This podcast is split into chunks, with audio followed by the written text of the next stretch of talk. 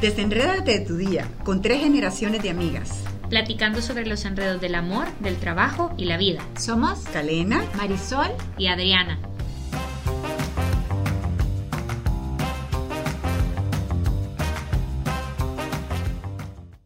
¿Puedes entrenarte para un matrimonio feliz? ¿Vale la pena esperar? ¿Está conectada la sexualidad con el corazón?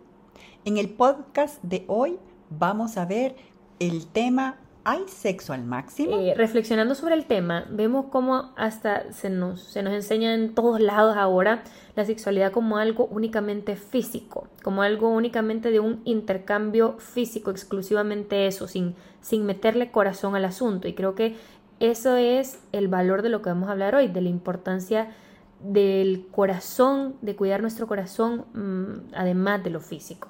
Sí, realmente culturalmente hay muchos prejuicios y se pasa a lo largo de la historia como de un lado a otro. El péndulo va, viene de que se dejaba o se permitía que los varones pudieran hacer lo que quisieran y las niñas encerradas y ahora el péndulo está contrario y ahora se invita a todas las chicas eh, y a todo, el mundo, a que eh, si, si tiene un deseo en el campo de la sexualidad, que no se tiene que quedar con él, sino que puede em, tener todas estas actividades y nosotros nos ponemos a pensar, ¿y esto será lo ideal? ¿Será el sexo al máximo? Y en realidad la antropología nos dice otra cosa. Es más, la historia de todas las culturas, de todos los tiempos y todas las em, tendencias espirituales o todos los, los consejos que dan los consejeros matrimoniales o de pareja, no van por ahí. Van por el tema de descubrir, como dice la antropología, qué significa la persona humana y por ende su sexualidad si bien tenemos parte material y por eso somos parte del mundo animal, pero también tenemos un centro personal, espiritual, donde está la voluntad, la razón y el ser más profundo nuestro que permite al ser humano eh, elegir qué hacer con todos sus instintos. No son estacionales como en los animales que viene... perdón, la, los, eh, eh, las épocas de apareamiento. El o sea, que lo que tú estás diciendo, Cale, es que elige. exacto, lo que tú estás diciendo es que una persona puede ver a un ser humano escultural divino y que ese ser humano quiera tener relaciones sexuales y decirle, no, yo no quiero. O sea, yo no, aunque se sienta atraído hacia él, decir, decido no. O sea, tiene esa capacidad. Sí, es precioso volver a redescubrir ahora en que estamos en un entorno de respeto, apreciación de la ecología, de la naturaleza, por el tema del cambio climático, volver a redescubrir qué significa en la persona humana, hombre y mujer, eh, la sexualidad. Y la antropología señala que como tenemos una espiritualidad interior, nosotros la sexualidad se convertiría en un simbolismo, en una manifestación de eh, que nuestro cuerpo lo quiero entregar a alguien que tenga yo la seguridad de que voy a tener algo permanente, que me va a saber recibir como persona y me va a saber valorar como persona porque yo le estoy entregando un regalo que es mi corazón y mi cuerpo en la forma de em, sexualidad humana. Pero ojo, eso no significa un intercambio de solo si yo estoy de esta manera me merezco algo de la otra manera o solo si yo estoy virgen en el matrimonio significa que me merezco algo bueno. Creo que va más en lugar de algo de un intercambio, no solamente la parte social, sino la parte emocional y el corazón como nosotros lo cuidamos por nosotros mismos.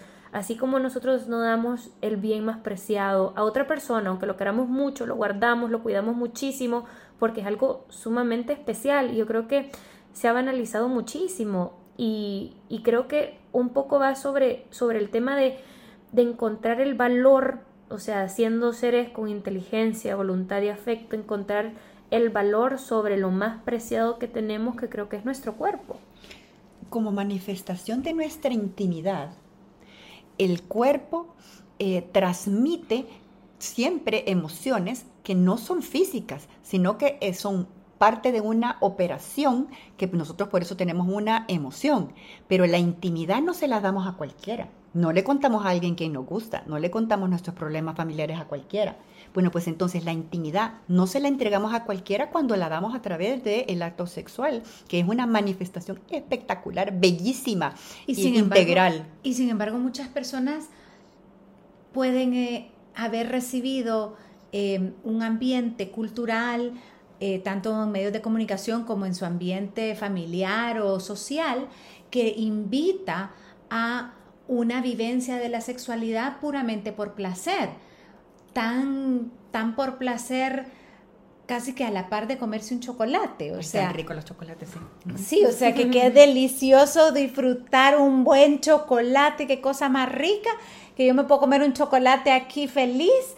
Y así como me puedo comer un chocolate en una tarde con unas amigas, me puedo comer un chocolate eh, viendo una película o me puedo comer un chocolate donde sea, igual me puedo disfrutar del placer de la sexualidad en muchos diferentes ambientes o diferentes situaciones. Sí, ojo que no estamos diciendo que eh, no debe estar asociado el placer en la sexualidad, ¿verdad? Sino que al contrario, o sea, es de verdad, así como el hambre nos atrae cuando este, vemos una comida deliciosa, la sexualidad tiene inmerso un placer espectacular que hay que tenerlo, pero ¿cuándo, verdad? ¿Cuál debería de ser eh, el sexo al máximo? Para mí ahí viene también un poco el truco, porque digamos, nos queda claro que, yo no le puedo entregar eso a cualquiera, a cualquiera que va pasando, o sea, que, tenemos el, que, nuestro instinto y que nuestra libertad nosotros la podemos utilizar para hacerlo de la manera más, más inteligente, más estratégica, más, más, más segura. Pero ¿qué pasa si yo estoy en una relación segura, estable, bonita y llega a surgir ese momento? A ver, fíjate que yo escuché a Rafa Lafuente que contaba una anécdota que me pareció genial. Y es que hay una especie de cangrejos que se aparean en el mar, a la orilla del mar. Estos cangrejos... Qué eh, romántico. Bien románticos, ahí a la orilla del mar. Y la cangreja es la que decide con quién se va a aparear. Y ella es muy inteligente.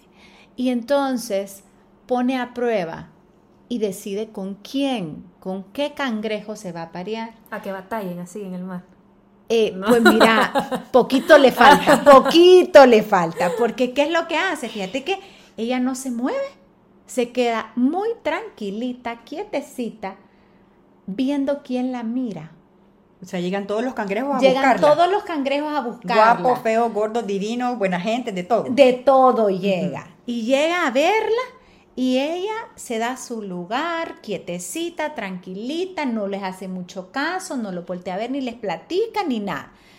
De repente al rato, al ratito ya alguno al ver que no les hacen caso. Que no les hacen mucho caso, hay alguno que se va, otro eh, de repente pues pues no sé, no era muy, no era un cangrejo muy virtuoso, entonces decide, decide pues, pues que ya se aburrió, vea. Entonces sale, va para allá, o ve una cangrejita más bonita, entonces también sale caminando. O se ahoga con las olas. Y, o, o cabal, viene uno y entonces viene la, la, la marea empieza a cambiar porque ella sigue esperando al cambio de mareas también. Entonces, ¿Qué pasa? Que viene uno que no le gustó el agua. Entonces dice, ay, no, a mí no me gusta estar aquí. Ajá, entonces se moja y se va ese cangrejo. Entonces a ese tampoco le hace caso. Para no hacerte largo el cuento, 24 horas tiene a los cangrejos en este proceso. espera 24, 24 horas. Qué barbaridad. Que para un animal no es cosa fácil, así como los años de perro.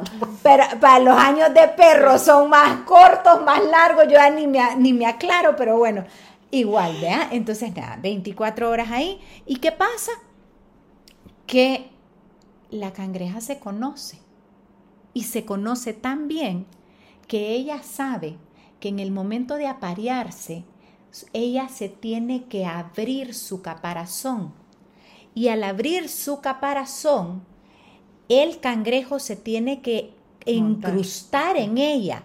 espérate, espérate, entonces, déjame entender una cosa, yo pensé que esta historia iba a terminar diferente, yo pensé como que ella sí iba a ser la difícil, entonces iba a llegar al indicar, no, o sea, me encantó porque nunca lo he visto, sinceramente, el tiempo para, para ti, o sea, no es el tiempo del otro, no es el tiempo para elegir a otro, sino para conocerte a ti. Ella se está conociendo, o sea, ella se conoce y cómo se conoce, ella sabe que tiene que elegir a la persona que la va a proteger en las buenas, en las malas, en la salud, en la enfermedad, todos los días de su vida. ¿Por qué? Sí ¿Por qué? Porque ella se va, en el momento del apareamiento se va a abrir. Al abrirse, ella queda vulnerable. El cangrejo se incrusta en ella y el agua sube y el apareamiento va a durar 24 horas. No va a durar 5 minutos, sino que va a durar 24 horas. Esas 24 horas se tiene que quedar ahí el cangrejo. Protegiéndola. Protegiéndola. Mm, si él se va porque subió la marea, ella queda descubierta el agua entra en su cuerpo y ella se muere. No, Dios mío. Ajá. Es bien dramático. Bien dramático, pero es real. Entonces, si una cangreja se puede conocer a sí misma y se puede cuidar a sí misma de tal manera que elige a la persona correcta, tú y yo que somos seres humanos, inteligentes, pensantes, con alma, cuerpo, vida y corazón, ¿cuánto más tenemos que darle importancia a ese noviazgo para conocernos a nosotros mismos y conocer al otro de tal manera que podamos pues, sentar las bases para una relación que va a durar para siempre. Que tenga garantías. En la, que tenga garantías en la salud, en la enfermedad, en las buenas, en las malas. ¿Y cuál es la única prueba, Cale? Pues en realidad la única prueba sería eso de que si va a saber esperarse para que yo pueda entregarme con mi cuerpo, el alma, y él pueda recibirme eh, como mi persona interior y exterior como un regalo. Y hasta que yo no esté segura de que eso va a suceder, ¿Y, cuál sería la.? No me, no me, voy a entregar, pero. Y él tampoco se puede entregar. ¿Por qué salimos heridos desde el punto de vista antropológico? ¿Por qué salimos heridos después de un noviazgo en, el cual nos hemos involucrado también sexualmente?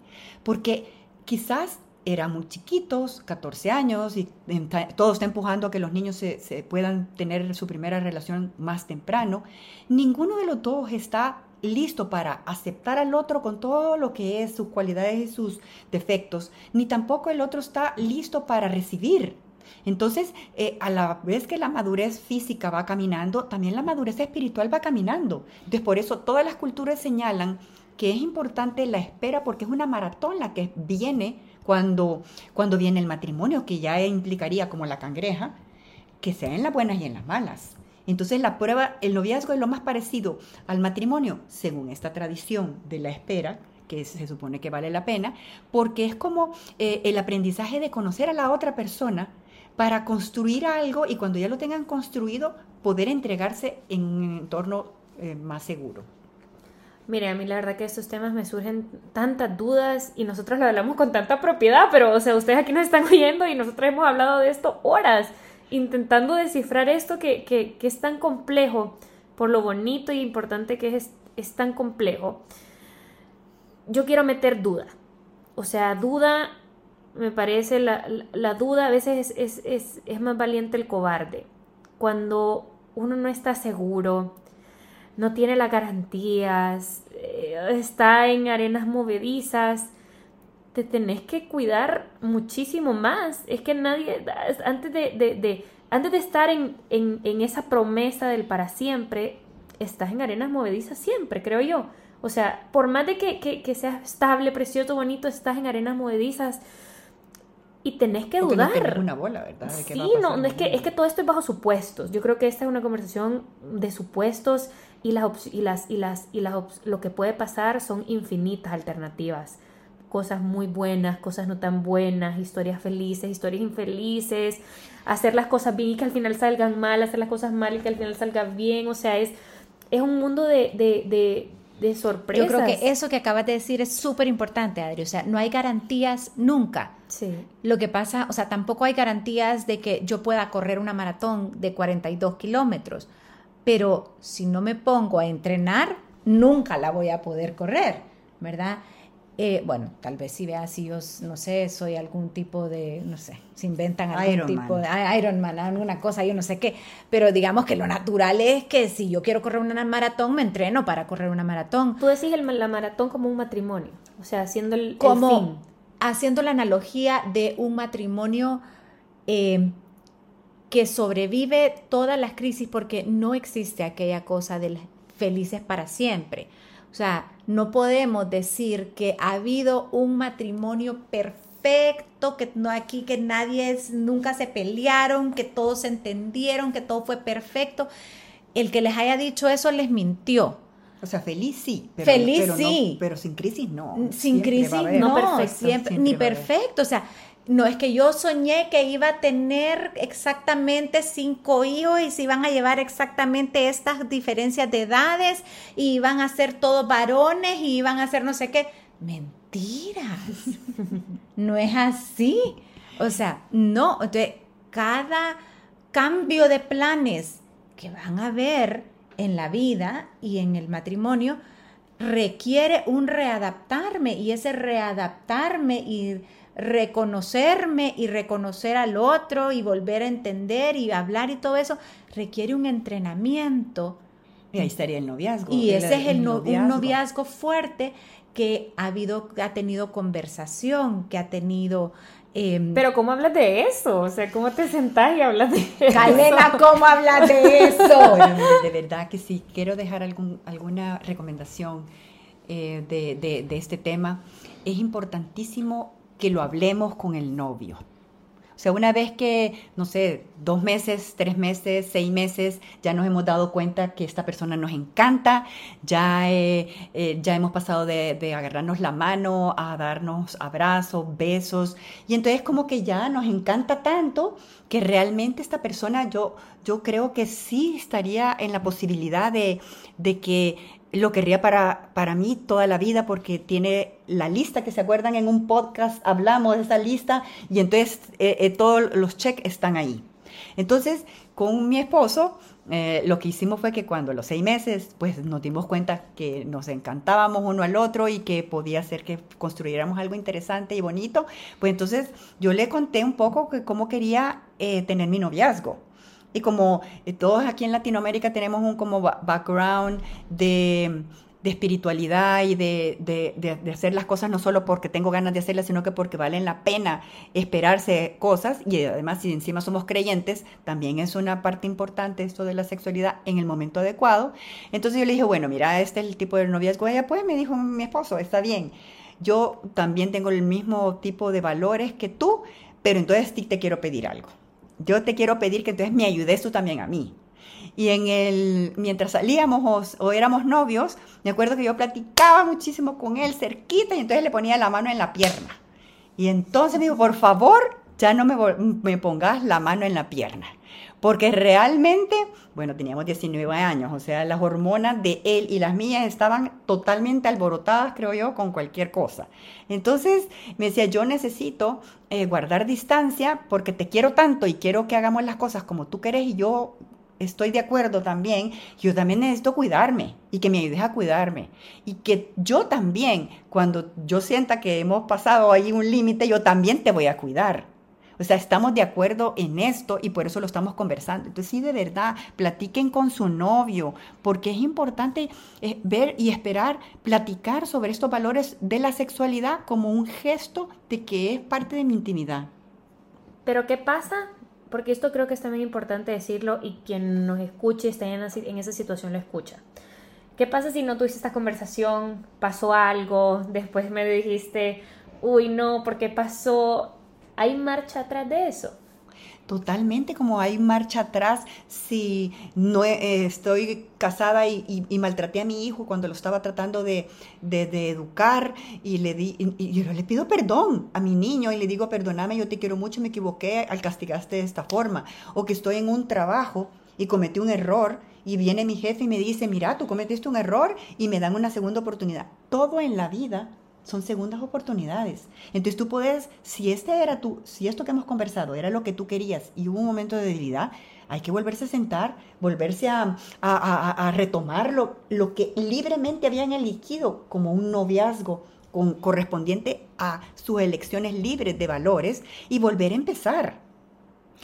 Y si no nos habíamos planteado como que es importante esperar al matrimonio para relaciones sexuales o si nunca nos habíamos planteado ni siquiera que ni siquiera que fuera importante hablarlo, pues también que lo consideremos, que consideremos qué pasa. Hoy con un vinito sentarse a platicar. exacto. ¿Qué pasa con una relación que puede tener la fortaleza de respetarse de tal manera por amor al otro y, al, y, a uno mismo, ¿verdad?